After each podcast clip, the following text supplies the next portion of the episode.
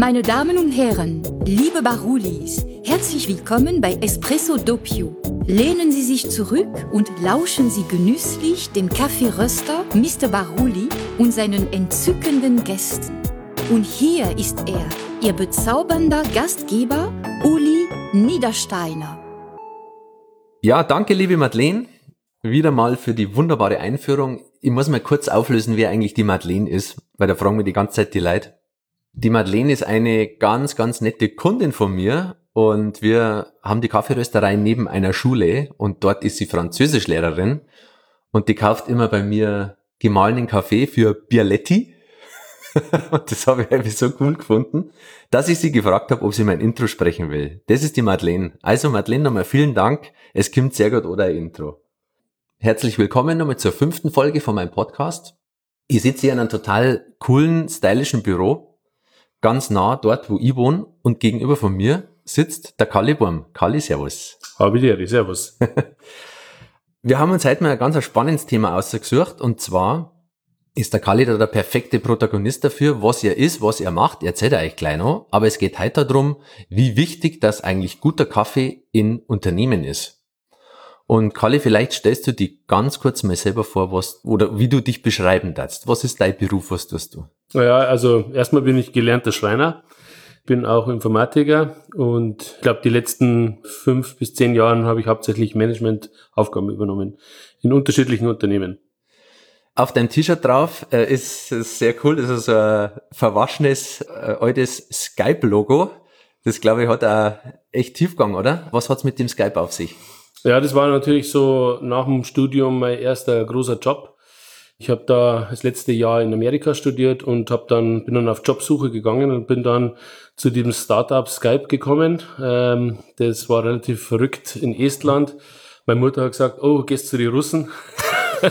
das war für sie ein bisschen schockierend, so weit weg. Äh, und genau, das war vor 15 Jahren. Interview war irgendwie, äh, hat eine Woche dauert und äh, eine Woche später bin ich im Flieger gesetzt, ähm, bin dann nach Estland gezogen, habe im äh, Youth Hostel gewohnt und ähm, bin dann bei Skype eingestiegen und war da, ich glaube, äh, zwölf Jahre in unterschiedlichen Funktionen. Und zum Schluss habe ich ein internationales Team geleitet in in Redmond, Seattle, in London, in Stockholm und in, in Tallinn. Bin die meiste Zeit im Flieger gesetzt. Mhm. Genau, das war die Aufgabe bei Skype. Da habe ich in der Echtzeitkommunikation gearbeitet für die Videotelefonie. Mhm. Genau. Also man kann sagen, du warst eigentlich da wirklich Pionier mit von der ganzen Videotelefoniererei, oder? Das war ja eigentlich Skype der Erfinder, oder? Ja, muss man schon so sagen, also die es dann einfach wirklich so entwickelt haben, dass auch auf äh, vielen Rechnern und auf vielen Computern geht, auch für schlechte Internetverbindungen und das war da auf alle Fälle der Pionier. Wir haben zum Schluss irgendwie, ich glaube, 32 Prozent aller internationalen Gespräche geführt. Es war der größte Telefonanbieter der Welt. Wahnsinn. Drei Milliarden Minuten pro Tag. Also das ist absolut durch die Decke gegangen und äh, war wahnsinnig spannende Aufgabe.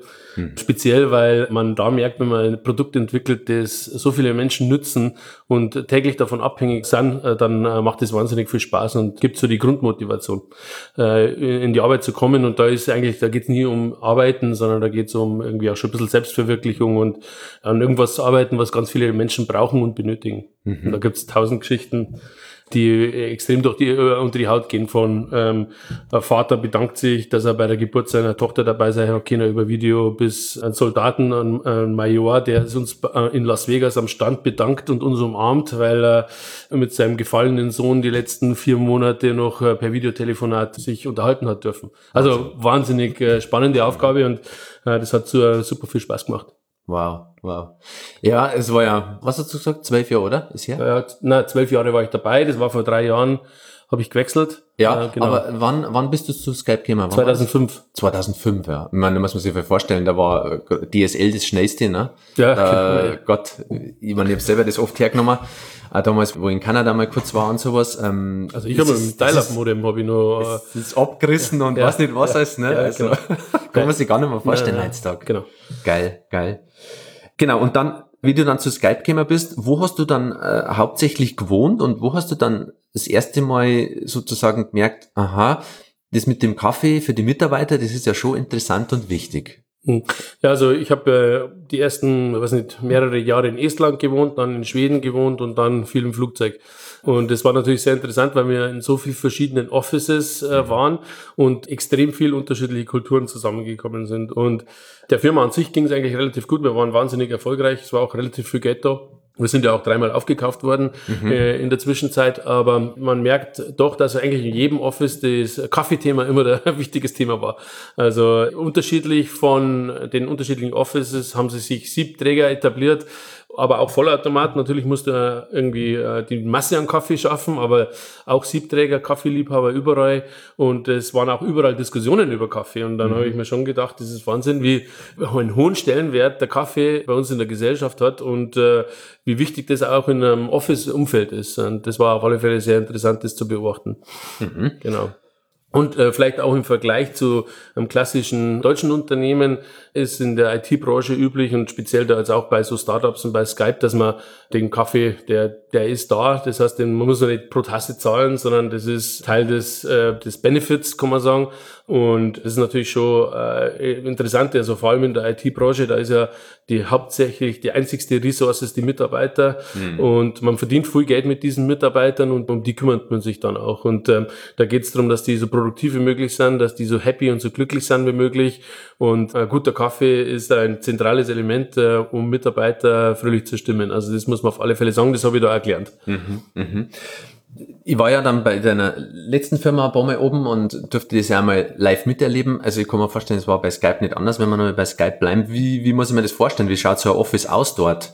So diese Teeküchen, ich sage jetzt mal die normalen Standard-Großbetriebe, da gehst rein, da steht der Vollautomat im Eck, es gibt vielleicht nochmal irgendwie einen Teebeutel dazu und dann noch Milchweißer und das war's. Ne? Ähm, wie, wie muss man das vorstellen in so einem internationalen Unternehmen, wo so viel Leute zusammenkommen? Was macht sie dann für die? Ja, also äh, so die Kaffeepunkte und Küchen sind zentrale Punkte, um sich auszutauschen. Man lebt auch in so einem Unternehmen eine Philosophie, wo die Arbeit nicht nur Arbeit ist, sondern das ist Teil deines Lebensmittelpunkts und äh, man tauscht sich aus, nicht nur über Arbeitssachen, sondern auch über private Sachen. Äh, das ist aber auch ganz wichtig, dass man die Beziehung miteinander aufbaut, dass man dann viel Vertrauen im Team hat und dementsprechend sich auch gegenseitig unterstützt und hilft. Mhm. Und da haben diese sozialen Hotspots Punkte extrem wichtig und die haben jetzt nicht sehr schlicht äh, irgendwie dekoriert oder äh, so gestaltet, äh, dass man möglichst wenig Zeit damit verbringt, weil man ja dann nicht arbeitet sondern äh, im Gegenteil, man will, dass man da zusammenkommt und dass da der Austausch herrscht und dass man sich in der, äh, über Berufsthemen austauscht, aber auch über alle anderen Themen austauscht. Und ich muss sagen, also ich war ja in meinem Studium, mein erstes Praktikum habe ich da bei uns lokal beim Unternehmen gemacht. Da war es genauso äh, eben. Ja. Also da ist so Schnell wieder raus aus so, der so, Küche. Genau, ja. da, wird die, da schaut, schauen sich die Leute an, wie viel Zeit du in der Küche verbringst. Ja, ja das ist halt eine ganz andere Kultur. Und dann entsteht aber auch ganz was anderes. Die Leute setzen sich viel mehr ein für das Unternehmen und auch werden Teil davon. Und es sind keine Mitarbeiter mehr, sondern sie werden Teil des Unternehmens, indem dass sie sich wirklich damit identifizieren. Und da geht's halt einfach auch darum, dass die Leute da gerne sind und sich auch gerne austauschen. Mhm. Und ähm, genau, das ist so die Idee. Ja, äh, ist, ist Gott sei Dank auch was, was wir immer mehr äh, feststellen, dass die Unternehmen das checken, ja, dass der, man, daheim weiß jeder, hey, wo, wo, wo stehen wir alle zusammen in der Küche, ne? Bei jeder Party schaut sich alles um die Kücheninsel und so ist natürlich im Unternehmen genauso und das habe ich da schon natürlich auch gesehen bei euch, das hat mich sehr beeindruckt. Ich glaube, es hat einen Bandraum gegeben, es hat einen Massageraum gegeben, einen Yogaraum, Kicker sowieso, Billard, weiß nicht was, als wie man es jetzt eigentlich so vorstellt und das wird da eigentlich gelebt, ne? Und da wenn der Kaffee scheiße ist, geht gar nicht. Also, ja, genau. Jetzt sind wir in dieser Küche. Wie hat es dort ausgeschaut, wenn es so Diskussionen um einen Kaffee gegeben hat? Und was ist denn da eigentlich meistens gegangen? Also beim Kaffee, also ist es sehr interessant. Also ein Ingenieur wird sich auch darüber informieren, wie lang das dauert, bis der Kaffee zubereitet ist. Weil der schon sagt, wenn er jetzt nach dem Mittagessen in der Schlange anstehen muss, das geht dann irgendwie manchmal wieder von der Zeit weg. Also das sind die seltenen Ausnahmen, aber die gibt's auch. Dann geht's halt darum, wie nachhaltig das Produkt ist. Das heißt, wo kommt der Kaffee her, wie wird er zubereitet, äh, ist er bio, ist er nicht bio, ist er in Plastik verpackt und so weiter. Also die, und die Mitarbeiter werden immer mehr bewusst äh, gegenüber der Umwelt und der Nachhaltigkeit. Also das ist wichtig. Und dann natürlich der Geschmack. Mhm. Wie bitter ist er, ist er zu süßlich? Und das wird wirklich diskutiert. Du meinst eigentlich da immer, das ist eigentlich alles Vollprofis im Kaffee. Die machen Probetesten, die probieren alles aus und also das ist schon äh, Wahnsinn, wie wichtig das für die Leute ist. Mhm. Also natürlich, wie, der, wie stark der Milchschaum dann auch produziert ist, das ist ja Gesamtprodukt, das ist ja nicht nur der Kaffee, sondern es geht auch den, um was aus der Maschine dann eben rauskommt. Mhm. Ähm, und das interessiert die Leute und da wird darüber diskutiert. Okay. Also bei Skype hast du dann einfach die Erfahrung gemacht, dass wirklich ein zentrales Thema ist, dass es wirklich einen Einfluss hat, die Kaffeequalität auf, jetzt sage ich mal, ja, das Wohlbefinden des Mitarbeiters und dass du eigentlich mit, das ist das, was ich eigentlich meine Kunden oft versuche zu erklären. Wenn der Kaffee schmeckt, hast du einen glücklicheren Mitarbeiter und dementsprechend ist er produktiver. Mhm. Weil er sich einfach wohlfühlt, weil er sich wertgeschätzt fühlt, auch wenn es ein bisschen mehr kostet. Und das ist eigentlich die, in meinen Augen, die günstigste Motivation, die du als Chef noch machen kannst. Weil ob du jetzt an, keine Ahnung, an ja. der großen reinschüttest für, weiß ich nicht, 10 Euro das Kilo oder an von uns reinschützt oder von, von einem anderen Röster für 15, 16 oder 18 Euro das Kilo, zahlst im Endeffekt für Motivation vom Mitarbeiter pro Tasse fünf Cent mehr. Mehr ist nicht. Ja, ja gut, also. da geht es eigentlich allgemein um das Gesamtprodukt, das man auch anbietet. Also wenn man ein Startup ist und ein anderes Startup-Unternehmen unterstützt, dann ist das auch schon mal ein Sympathieträger, mhm. muss man sagen. Und natürlich ist die Zufriedenheit, kommt die natürlich mit dem, wie man sich als Unternehmen als Gesamt verhält. Und äh, die Mitarbeiter überlegen sich das schon. Die sind kritisch. Im heutigen Zeitalter kann jeder überall arbeiten. Jeder sucht sich die Arbeit selber mhm. und nicht umgekehrt, weil wir einfach wahnsinnig niedrige Arbeitslosigkeit haben. Und dementsprechend muss der Mitarbeiter was bieten. Und dann haben die natürlich schon zufrieden, wenn du eine kleine Rösterei, was Besonderes mit einem Typen, der vorbeikommt und die Leute erklärt, wo der Kaffee herkommt, der Motivation zeigt und selbst irgendwo in die Länder reist und die Kaffeebauern besucht. Das fasziniert die Leute und dadurch haben sie äh, Faszinierung für das Produkt und dann aber auch wiederum fürs Unternehmen und Respekt. Die sagen, hey, unser Unternehmen gibt für sowas Geld aus. Und so sollte man doch eigentlich alle leben. Und äh, das ist schon wichtig. Und dann der Geschmack ist natürlich immer da. Also es ist klar, wenn du guten Kaffee hast, also eine kleine Rösterei oder ein Industrieprodukt, das macht einen Unterschied für mhm. die Leute. Mhm. Genau. Und man muss sagen, also das spricht nicht unbedingt von Kaffee, aber der Kaffeeautomat, muss man echt sagen, äh, ist Wahnsinn. Also du kannst wahnsinnig guten Kaffee haben und wahnsinnig schlechten Kaffeeautomat äh, und der Kaffee schmeckt beschissen. Mhm. Also das weiß ich nur, bei Skype haben wir so, es war italienische Selector oder irgendwie so ein Riesending gewesen. Ja. Da hast du einschütten können, was wollen jetzt, aber der Kaffee war immer scheiße. Die war genau, das war interessant, die war genau vier Monate da. Ja. Die Leute haben sich so beschwert, ja. dass, das, dass wir den wieder abgebaut haben. Aber soll ich das sagen, wahrscheinlich war der Typ nicht einmal da. Ja, der Oder? war nicht da. Ne? Ja, eben. ja, ja, genau. Na, aber wirklich, die Maschinen machen auch brutal viel ja. aus. Also, ja, klar. Es ist immer eine Kombination, das ist eigentlich das Komplexe beim Kaffee, ja. Das ist wirklich von der Bohne, wie wird's geröstet, durch welche Maschine wird's gemacht und in Anführungszeichen, es geht ja nur so weit, in welche Tassen ist sogar drin. Ja. ja also okay. es ist wirklich brutal komplex und das ist auch was, was ja die Herausforderung eigentlich, was also geil ist an dem Job oder die Herausforderung für uns täglich ist, dass wir es irgendwie schaffen, mhm. das einigermaßen, diese ganzen Ketten so schön hintereinander zu bringen, dass das dann die Leute einigermaßen schmeckt. Ja. Was heißt einigermaßen? Das ist ja noch gut schon. Sehr gut, ja. ja. Naja, gut, ich meine, du machst da natürlich wahnsinnigen Aufwand und bist bei der ersten Installation dabei, trinkst den Kaffee selber, probierst es aus, schaut, dass die Maschine genau passt. Und ich meine, äh, ich habe da immer wieder Fotos geschickt und gesagt, hey, da irgendwie Milchschaum ist nicht gut oder irgendwas. Oder äh, Feedback, was ich aus der Kaffeeküche gehört habe und du warst halt sofort immer da und hast geschaut, dass das alles läuft, weil das natürlich dann auch, auch wieder auf dich zurückfällt, auf dein Produkt. Und du bist dann noch klar genug, dass du dann ein Unternehmen wie uns auch so unterstützt. Ja, genau. So ist es, ja. Ja, danke, dass das äh, also okay ist bei euch. Also ja. das ist. Also das war jetzt im letzten, äh, im letzten Arbeitsumfeld nicht bei Skype, aber ja. genau. Haben wir ein bisschen vorgegriffen. Ja, da können wir jetzt, na, mach mal, äh, können wir einfach hier. Also es war dann die, also zwölf Jahre Skype und dann hast du die Reise nach München angetreten und das ist eigentlich auch extrem spannend. Ja. Erzähl mal, was war der letzte Station? Ja, genau. Also nach zwölf Jahren Skype ähm, bin ich über Executive Recruitment Firmen zu Audi gekommen. Audi äh, hat einen Geschäftsführer gesucht, der ein Unternehmen gründet und aufbaut für autonomes Fahren als 100% Tochter. Voll Eigenständigkeit und äh, eben da die Firma aufbaut und das autonome Fahren entwickelt für den innerstädtischen Bereich.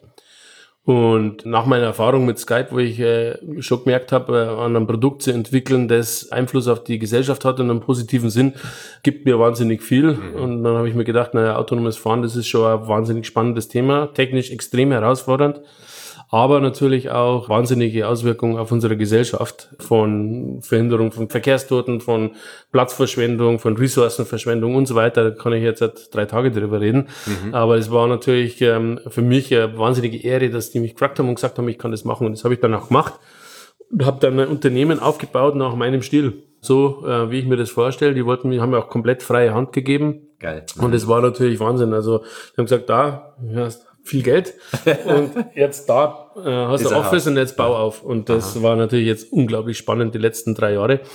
Und äh, das habe ich jetzt die letzten drei Jahre eben gemacht und wir haben uns dann verkauft. Das ist jetzt seit zwei Wochen, ist die Firma nicht mehr 100% Audi, sondern wurde an Argo AI verkauft, eine andere Firma, mhm. die jetzt Teil von Argo AI wird und Volkswagen ist so 40% Teilhaber an dieser Firma. Ähm, genau. Okay. Und da haben wir uns nach drei Jahren für 1,6 Milliarden verkauft. Das war jetzt ein relativ äh, guter Erfolg, würde ich sagen. Alter Schwede. ja. Und das hast du aufgebaut. Ja, genau. Macht ihm schon stolz, oder? Ist wahrscheinlich einer der schnellst äh, wachsenden Unicorns in äh, München. Oder wahrscheinlich überhaupt das schnellste. Wahnsinn. Also nach zwei, zweieinhalb Jahren war der Preis schon festgelegt. Man muss natürlich sagen, die Branche ist total überhyped und jeder ist in Goldgräberstimmung, aber mhm. auch vielleicht ein bisschen Glück gehabt. Aber ähm, es war schon sehr interessant. Vor allem sind wir technisch zum Schluss auch relativ weit gekommen. Mhm. Die Autos sind gut in München in einem Stadtteil rumgefahren und äh, okay. äh, es hat schon Spaß gemacht. Also das heißt, du hast Geld, Office und dann hast du dir Leid gesucht aus aller Welt ja. und hast bei Null angefangen oder auf dem weißen Papier? Oder hat man da schon irgendwelche, also nicht, gibt schon Know-how in der Firma bei Audi? Ja, bei Volkswagen hat es Konzernforschung gegeben, mhm. da haben wir Technologie übernehmen dürfen. Mhm. Ähm, sind auch einige Mitarbeiter rübergewechselt, ähm, ich weiß nicht genau, vielleicht 50 oder sowas, aber ich weiß nicht genau. Und ähm, das war der Grundstein. Und dann mhm. haben wir bis 320 aufgebaut. 47 Nationalitäten aus aller Welt. Äh, ein Großteil waren Relocations, die aus irgendeinem anderen Land gekommen sind, mhm. die nach München deswegen gezogen sind.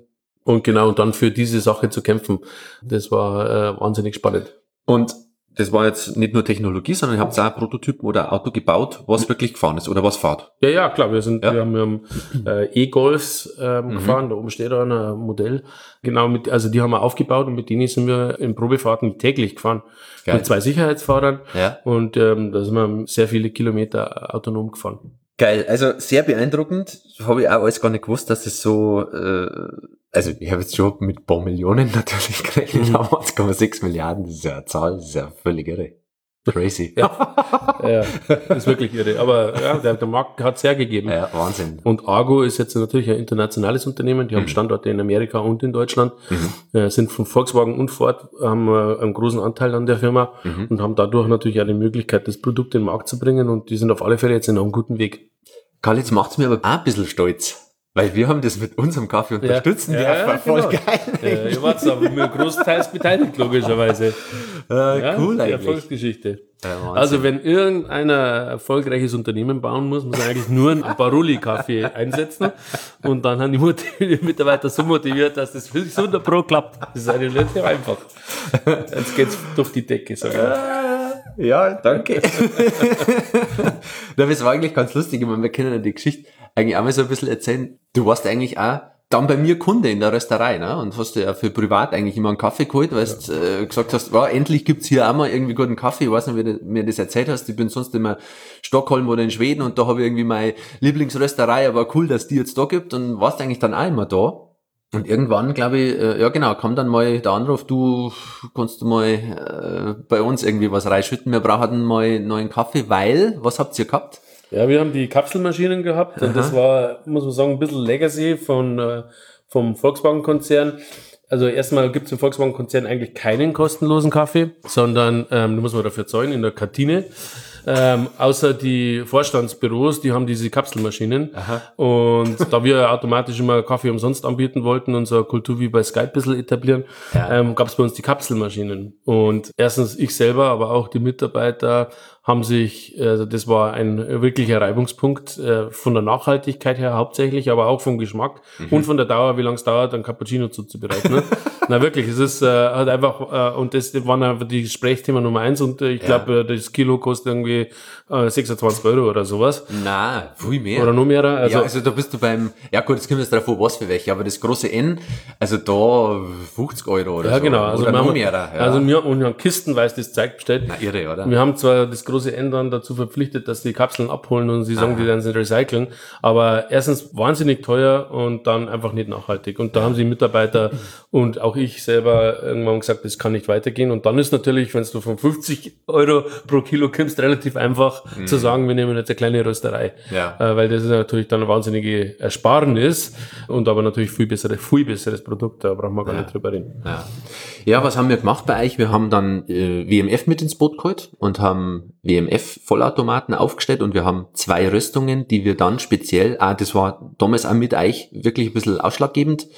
Ich habe dann speziell für die WMF-Vollautomaten zwei Kaffeebohnen entwickelt, also die eher säurearm sind, aber es war eigentlich auch eine ganz coole Herausforderung, weil du schon gesagt hast, du wir haben 40 verschiedene Nationen, irgendwie, denen muss alle schmecken, ja. Da sind ja welche von Schweden dabei und weiß ich nicht, irgendwelche äh, Spanier und so weiter. Also Australier, Russen, alle, alle, Amerikaner, ja, Brasilianer, alle, alles. Alle völlig anderen Kaffeegeschmack. Und mhm. da habe ich ehrlich gesagt ein bisschen Respekt gehabt davor. Mir gedacht, oh, oh Gott, das wollen ey, jetzt mit dem Vollautomat, hoffentlich treffen wir das irgendwie so einigermaßen mhm. für die Leute.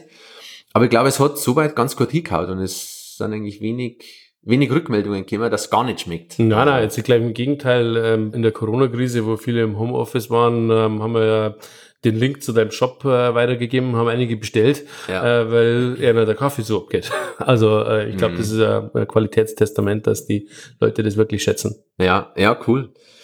Also sehr, sehr interessant. Was kannst du anderen Unternehmen mitgeben, die, keine Ahnung, da hadern oder vielleicht sich überlegen, da was zu tun? Was war ein Tipp, dass du sagst, Leute, wie, wie einfach kannst du jemand motivieren in Sachen Kaffeeküche? Was hast du da nochmal abschließend für Erfahrungen gemacht? Ja, ich glaube, das ist äh, ähnlich, wie ich am Anfang schon gesagt habe. Es kommt erstmal allgemein auf die Unternehmenskultur an. Siehst du den Mitarbeiter als Ressource, der pro Minute bezahlt wird, mhm. oder siehst du den Mitarbeiter als kreative Kraft, die sich da einbringt und verwirklicht? Ich glaube, das fängt schon an mit, äh, hast du äh, Stempelmaschine. Das ist für mich das Schlimmste überhaupt, dass man sich das vorstellen kann. Das ist wie wenn man an Picasso sagt, oh, jetzt ist die Zeit vorbei, hör auf zu malen.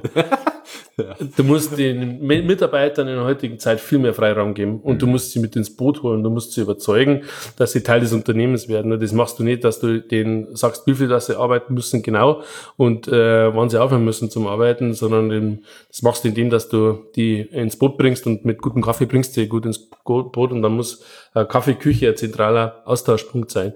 Und das hat sich in meiner Erfahrung, jetzt mache ich das 15 Jahre bei Skype, äh, wir haben wir für 8,5 Milliarden verkauft, äh, an Microsoft. Äh, und jetzt äh, wieder, es hat sich immer wieder etabliert, dass eine offene Kultur mit sehr motivierten Mitarbeitern, die alles geben fürs Unternehmen, aber du natürlich dann auch alles geben musst fürs Unternehmen als Geschäftsführer, immer auszahlt. Und das ist ähm, einfach der zentrale Punkt. Und Kaffee spielt im täglichen Leben einfach wahnsinnig wichtige Rolle. Hm. Ja, wir haben das tatsächlich auch gemerkt. Es war relativ krisensicher, ja. Also mhm. das ist echt das Letzte, was die Leute aufgeben würden. Mhm. Ich meine, wenn man, wenn man mal so zurückschaut, ne, immer in die großen Krisen, wenn Kaffee im Krieg, wenn es irgendwie mal gar nicht äh, zur Verfügung war, dann sind andere Sachen geröstet worden. Mhm. Also sie, äh, Feigen, der Karo-Kaffee, der Kornkaffee, also die, mhm. irgendwas ist immer geröstet mhm. worden, braun gemacht worden, dass das schwarze, mhm. schwarze Brühe irgendwo im, in der ja. Tasse war, ja. Also das äh, ist schon abgefahren, was für einen Stellenwert hat und wir sind dankbar darüber, dass wir das machen dürfen und ähm, ja, danke, dass du uns entdeckt hast und da eingeführt hast und dass wir Teil dieser unglaublichen Erfolgsgeschichte sein haben dürfen oder immer noch sind, ja. Ich meine, es geht ja, immer weiter. Ja, geht weiter, genau. ja, ebenfalls danke natürlich für den super Unterstützung und den super Kaffee. Gerne. Kali, wie geht's denn weiter bei dir? Was bringt die Zukunft? Was passt das nächstes auf? Gibt's ja, das weiß ich nicht. Also das ist vielleicht, ähm, kann ich noch dazu sagen, ich bin jetzt ähm, durch den Verkauf ausgetreten aus dem Unternehmen. Ich ja. ähm, habe jetzt erstmal zwölf Monate Urlaubspause. Ähm, verdient. Für, verdient, glaube ich. Also für, ich hoffe, naja, auf alle Fälle. Und ich ähm, will natürlich jetzt wieder Zeit mit meiner Familie verbringen. Die hat schon sehr leiden müssen jetzt in den letzten Jahren, weil ich halt viel, sehr viel unterwegs war. Teilweise nur am Wochenende daheim und ähm, jetzt will ich die Zeit erstmal genießen. Ich habe mal Wohnmobil gekauft. Ich werde erstmal durch die Welt reisen oder durch Europa versuchen, wenn es Corona-bedingt funktioniert. Und dann muss ich sagen, nochmal Unternehmen aufzubauen, ähnlich äh, für irgendein großes Großunternehmen, die sagen, sie schaffen es nicht aus eigener Kraft, ähm, das könnte ich mir schon wieder überreden lassen. Aber ich habe auch andere Ideen. Jetzt schauen wir mal weiter. Also ganz genau habe ich noch keinen Plan, aber das ist auch gewollt so. Ich wollte mir jetzt eigentlich noch keinen richtigen Plan machen, sondern erstmal die Zeit genießen.